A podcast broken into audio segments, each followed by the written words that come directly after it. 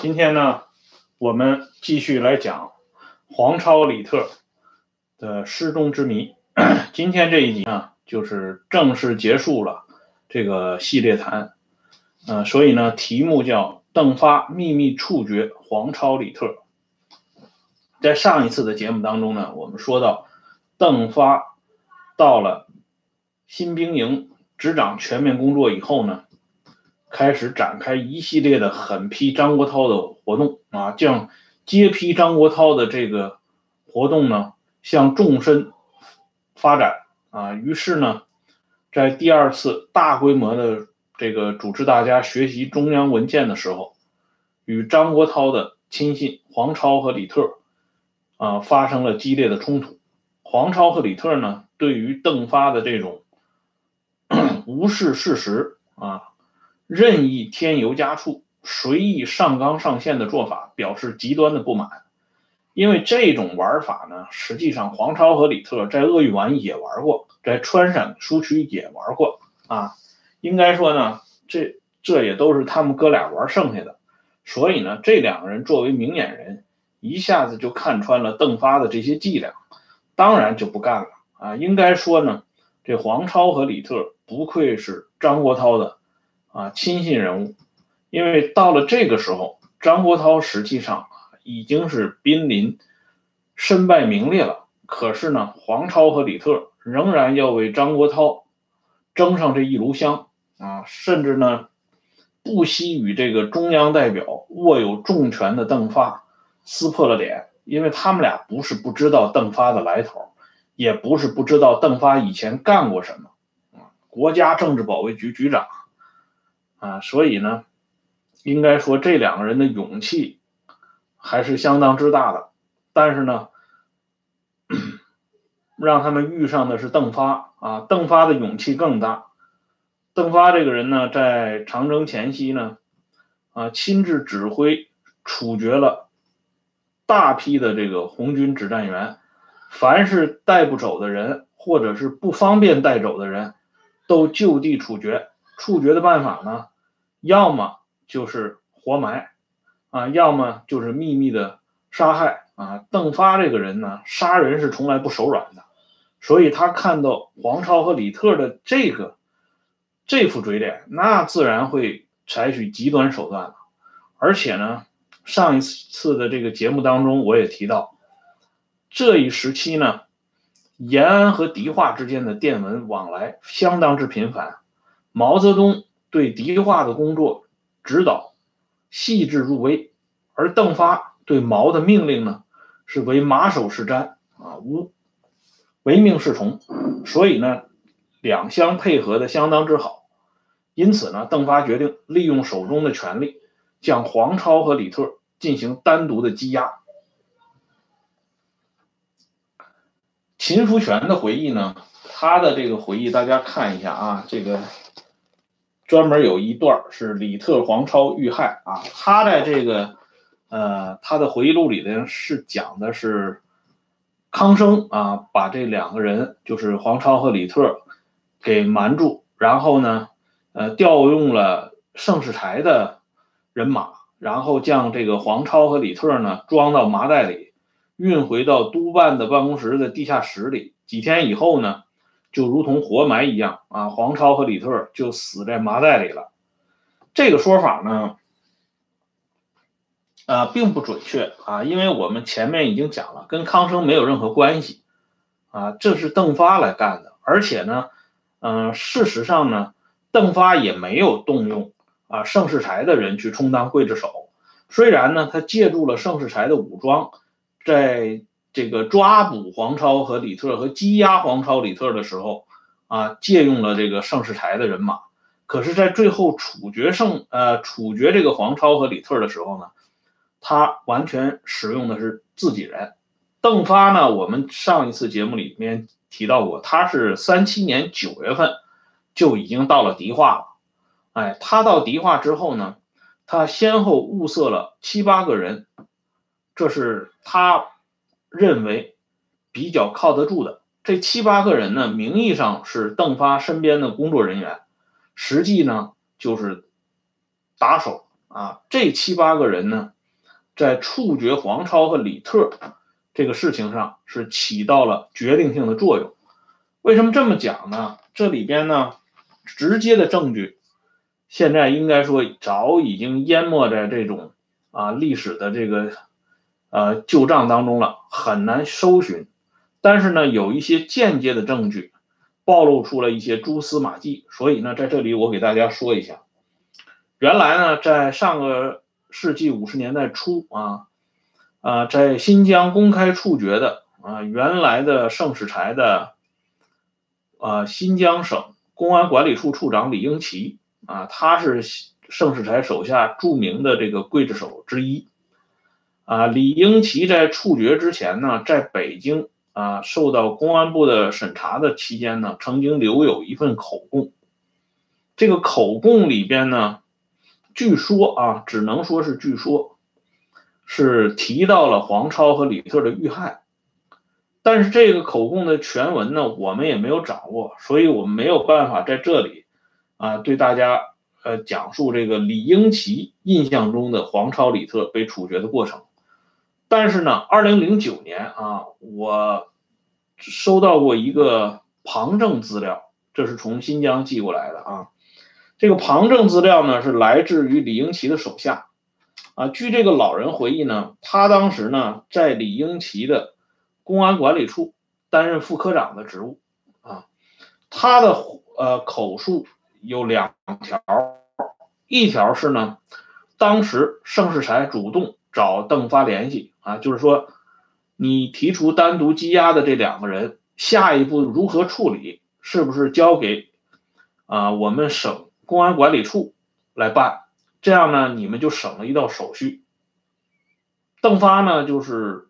回绝了盛世才的这个提议。啊，邓发当时讲的很清楚，就是这是我们中共自己内部的事情。啊，盛世才呢，因为那个时候跟中共贴的很紧的，正是两相合作的蜜月时期。啊，因为接下来就是陈南秋啊到新疆主持工作，那就是与盛世才合作最好的时候。所以呢，盛盛世才听到邓发的这个回应以后呢，还同邓发啊客气寒暄了一番，就是说啊，都是自家兄弟啊，不用那么客气，你的事情就是我的事情，我来替你操办，一切都没有问题。但是邓发呢，还是婉转的拒绝了盛世才的好意。这个老人呢，还提了第二个啊旁证资料，他就是说这件事发生以后不久啊，有一次呢，啊李英奇跟他讲。说督办说了啊，说邓发这个人不好相与，不好相与这个话呢，翻译成今天的话就是不好相处啊。这个人有点轴啊，有点这个各色哎。实际上呢，盛世才表达的这个意思，也就是说邓发这个人啊，属于比较强硬的啊。后来呢，李英奇对这个人啊，对这个担任过副科长的这个老人还讲过这样一句话。啊，时间呢？这个老人记不太清了，大抵应该是在一九三八年五到六月份之间啊。他说是春夏之交嘛，哎，他说呢，李英奇讲说，督办说，邓发这个人我们不喜欢啊。一个呢是这个人跟我们的很多啊这个做法呢合不上拍儿，再一个呢。这个人太狠啊！他对他自己人呢都下得去手，何况对我们这些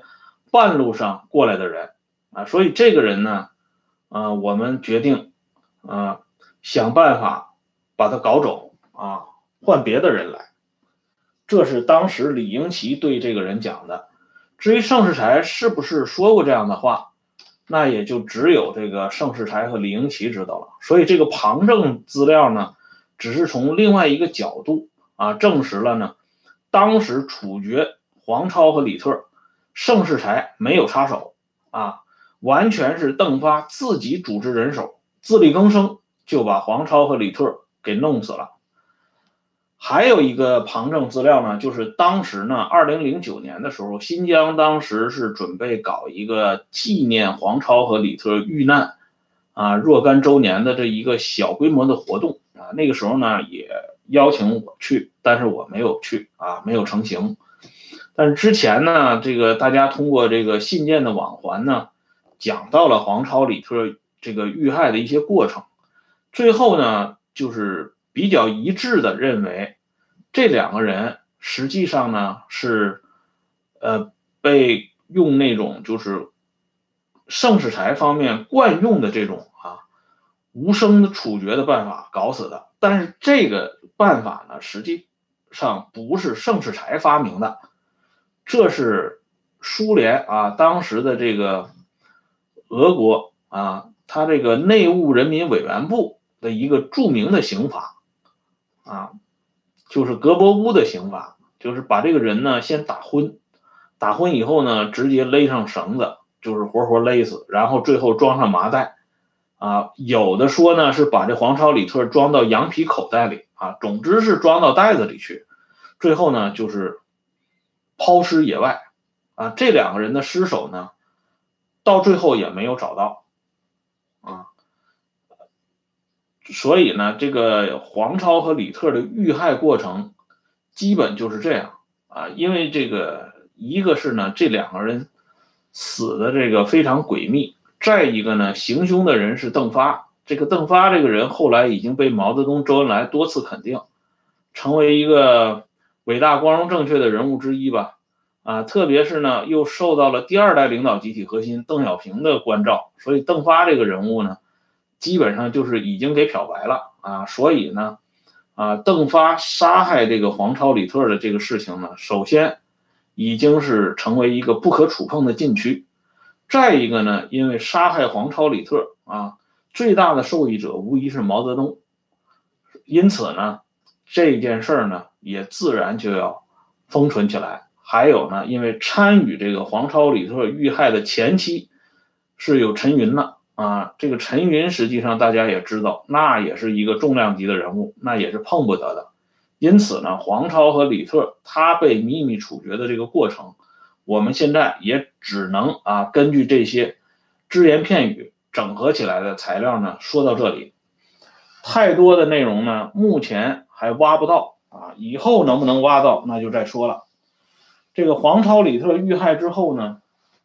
邓发完成了一件大事儿啊，所以呢，邓发在一九三八年二月十一号啊做了一个汇报。他的这个汇报呢叫“致洛甫转中共中央朱同志报告新兵营同志们的学习情况”啊，这是这是我给大家看一下他这个报告的这个。呃，题目啊，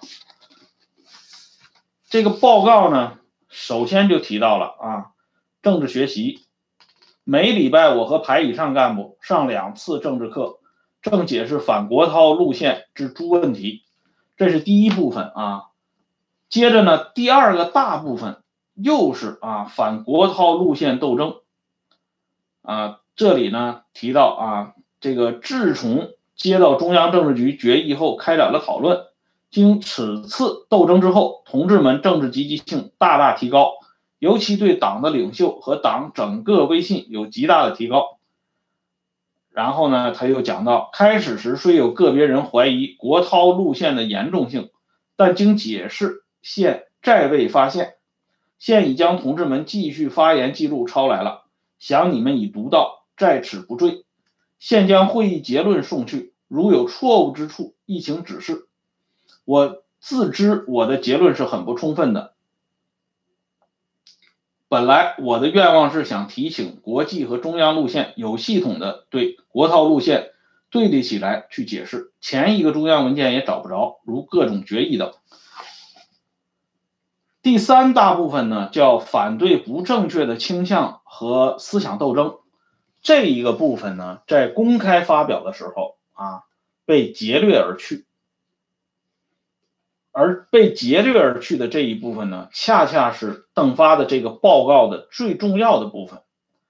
这个反对不正确的倾向和思想斗争呢，这一段很长，我就不给大家念了啊。但是这段话呢，啊，整个的这个大部分实际上就是向毛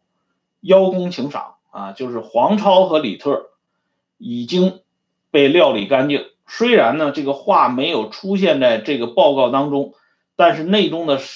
闪烁其词呢，已经可以看到啊，已经有一些轨迹可循。这个报告的这个发电时间呢，是一九三八年二月十一号，但是呢，这份报告啊是转给洛甫啊，致洛甫转中共中央朱同志。可是呢，在洛甫就是张闻天的年谱年谱啊和毛泽东的年谱当中呢，我们都没有看到他们收到这份电文，这才是真正的蹊跷之处。也就是说呢，这份啊。出自邓发之手，发电时间是一九三八年二月十一号的报告，名义上是在汇报新兵营这个目前的政治思思想的情况，实际上是向毛泽东报告啊黄超和李特被处决的经过。这实际上是一个报喜的东西，但是正是因为这份报告里隐藏了绝大的阴谋，因此呢，啊这个报告始终没有出现在。啊，正规的这个文献资料、公开的这个资料当中，而这份报告在出现在邓发的文集里边的时候呢，又故意的把这个反对不正确的倾向和思想斗争的这一个重要的部分给劫掠了啊！由此可知呢，邓发对黄超和李特动手，应该是在一九三八年二月十一号之前啊，也就是说，黄超和李特的遇害时间。是在一九三八年二月十一号之前。这里呢，就是呃，还要说一点，就是当黄超和李特啊被处决之后呢，有一部分人就在寻找他们两个人的下落。可是呢，邓发告诉他们啊，说这两个人你们不用找了，嗯，他们因为这个认识错误不够深刻，我们已经把他送到。远方去了，这个远方是就是苏联的代号，啊，事实上呢，这个我听到新疆的一个呃研究党史的人他讲过，他说呢，苏联方面的啊，就是前苏联方面，当时对于黄超和李特被处决的情况呢，了解的也不是很详细，但是呢，他们有记录。这个记录后来有没有解密就不清楚了啊。由此可知呢，邓发在处决黄超、李特这件事上，真正是做到了神不知鬼不觉。如果这个验之于这个李英奇啊，就是那个副科长的那个老人转述的李英奇的那番啊盛世才的谈话，说邓发此人不好相与啊，有也于此啊可见一斑。啊，因为盛世才呢也是以心狠手辣著称，在他统治新疆的十几年当中呢，多次啊发动大清洗，杀害了很多无辜者。啊，包括他的一些亲朋故旧呢，都纷纷死于他的手手上。啊，包括他的这个亲弟弟。啊，都是属于啊，在他的这个策划的阴谋当中死于非命，而。邓发不好相与这样的话，那居然出自这样一个啊心狠手辣的家伙之口，由此可可知呢，这个邓发这个人啊，确实是有点绝招的啊，也难怪周恩来对他相当器重。实际上呢，不光是周恩来对邓发器重啊，这个邓小平的女儿啊，这个邓荣当年出过一本书，叫《我的父亲邓小平》，在这本书当中呢。啊，邓荣又告诉我们一件事儿啊，就是邓小平到了延安以后，和他的老战友邓发住在一个窑洞里啊。他说，邓发与邓小平私交甚笃，因此在开会工作之余，一心一意帮助邓小平找一个妻子啊。这个给邓小平找老婆的这个工作呢，是由邓发自己啊承担了。后来找的这个老婆，就是跟邓小平一起这个度过。大半生的卓林啊，所以呢，这个邓荣在转述啊刘英，就是张闻天的夫人刘英的话说呢，就是那个时候在延安，邓发带着邓小平两个人一天高高兴兴的到处转，人们都说他们活像两个游神一样啊。还有一件事呢，就是邓小平呃两口子邓小平、卓林和孔元、许明两口子，他们是一起办的婚礼。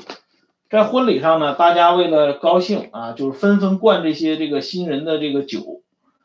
啊，孔元呢就是喝醉了，可是邓小平呢却神色自若啊，一直呢都是屹立不倒。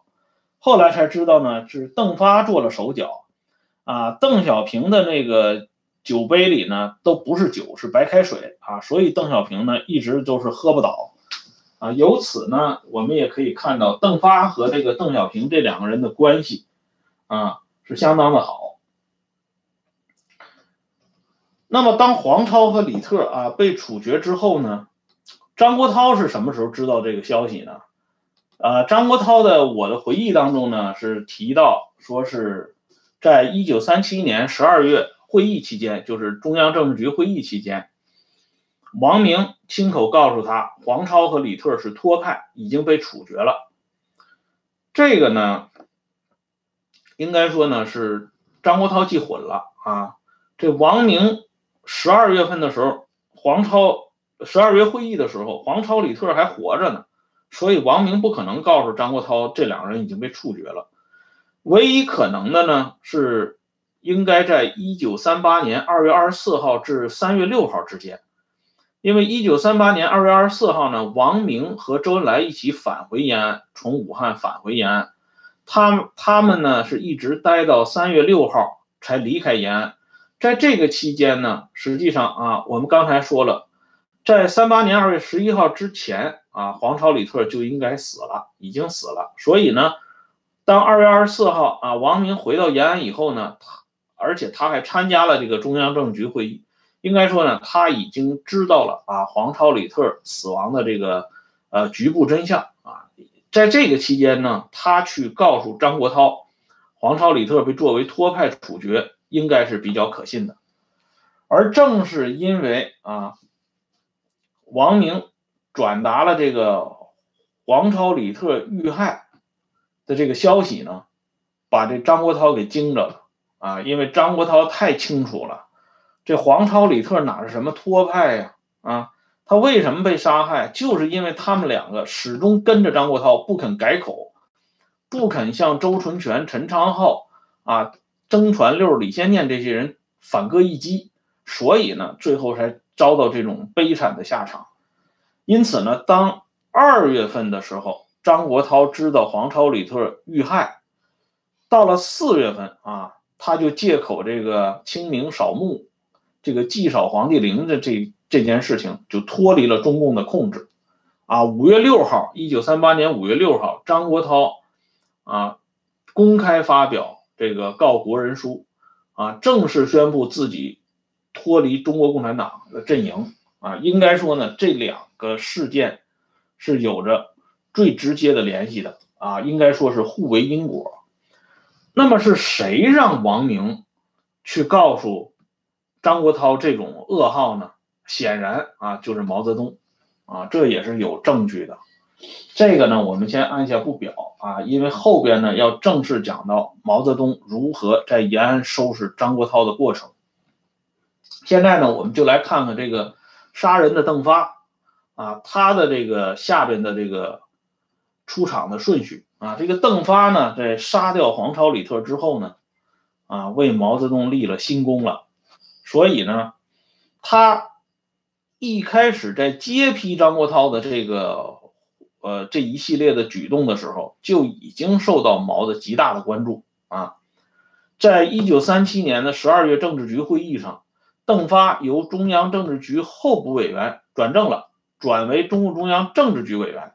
邓发那个时候人还在迪化，可是呢，延安这边已经给他加官进爵了啊。到了他离开迪化啊，回到延安的时候。还有一个重要的位置等着他，那就是中共中央党校校长。三八年的中央，呃，这个三九年的中央党校校长呢，当时的中央党校校长不是别人，是康生。那个时候的康生已经开始啊，风生水起了，哎，已经逐渐成为毛的这个不可或缺的重要的助手啊，简直就像这个。呃当年的这个杰尔银斯基啊，之于列宁一样，那是一条凶猛的鹰犬啊！哎，可见呢，邓发回到延安啊，毛呢对邓发的酬庸是让康生专门把这中央党校校长的这个位置让给邓发啊。这个中央党校后来我们都知道，在延安整风期间呢，彭真啊、林彪先后担任过党校的主要负责人。这个党校是延安整风抢救运动里的重灾区之一啊，更是毛泽东最为看重的地方。但即便是在彭真和林彪用事的时候，邓发啊作为中央党校的二把手的位置始终没有撼动啊。一把手是毛泽东自己啊，他自己亲自兼任这个党校的实际当家人啊。毛泽东、邓发、彭真、林彪是这么排序的啊，可见呢，这个邓发到那个时候呢。仍然受到毛的器重。不过呢，毛虽然啊，这个对邓发的这个立功做了应有的酬庸啊，但是他同时也防范邓发曾经这个主抓啊主抓过这个国家政治保卫局，作为周的亲信，所以呢，毛呢一直对邓发暗中的予以观察。啊，这个负责观察邓发的人呢，就是康生。不过呢，邓发不负毛的所望，所以呢，啊，当在中共七大的时候啊，邓发落选中央委员，自然也就不可能进入啊政治局了。但是毛呢，仍然啊让邓发去做康生的副手，啊，监管这个中央社会部和情报部的工作。啊，这是后来情报部已经撤销了啊，就是社会部来统筹这这方面的这个事情。但是邓发呢，仍然是在暗中协助康生啊，名义上呢是李克农是二把手，但实际上邓发仍然过问中央社会部的工作。但那个时候，邓发头上顶的是中央职工运动委员会书记的这个啊头衔啊，可见呢，毛对邓发仍然啊情有独钟。更重要的是呢，在延安整风期间呢，啊，很多人提出要追究邓发在闽西啊肃清社会民主党这个当中所犯的这个罪行，但是呢，毛出来挡架啊，邓发呢也专门做了这个自我批评，他搞了一个很长的报告啊，就是一九四五年二月二十三号在闽西党史座谈会上有一个发言记录啊。但是毛呢，对人们提出要追究邓发在肃反活动中的罪责的时候呢，毛专门提到啊，肃反问题是错误的，是路线问题啊，不是某个人的问题，大家不要提出追查邓发同志的责任问题。哎，这由于毛的干涉，邓发呢轻易的啊就划了过去，他没有受到任何的追责。相反呢，其他一些人，比如说吴德峰啊等人，因为没有毛这样的干预和保护呢，都或多或少的受到了指责和追查啊，搞得呢最后不得不啊啊做出表面性的这个检查和检讨。但是邓发呢，只不过是蜻蜓点水的啊，做了点小小的自我批评，就被保护过关了啊。邓发能够受到这样的礼遇，也是应该从黄超和李特这个。遇害这个事情上去寻找答案。那么这样呢，我们这个黄超、李特的这个失踪之谜呢，到今天就告一段落了。这样我们就回到最初的话题，那就是王明在关键时刻啊帮了毛泽东一把。实际上不只是一把呀，啊，一个是他在这个共产国际时间。期间啊，不断的这个传达表彰毛的这个啊举动，再一个呢是在敌化期间啊，他听从了康生和陈云的安排，对黄超和李特的这个结局呢，也做了这个重点的批示啊，甚至呢帮助毛去出头，吓跑了张国焘。而更重要的一点呢，就是当一九三七年十一月底啊，王明回到延安时候，这个十二月的中央政治局会议上。王明再一次同毛泽东联手，排挤了张闻天和博古啊，这个话题呢，我们在下一次节目当中呢，详细的展开来谈。今天呢就说到这里，谢谢，再见。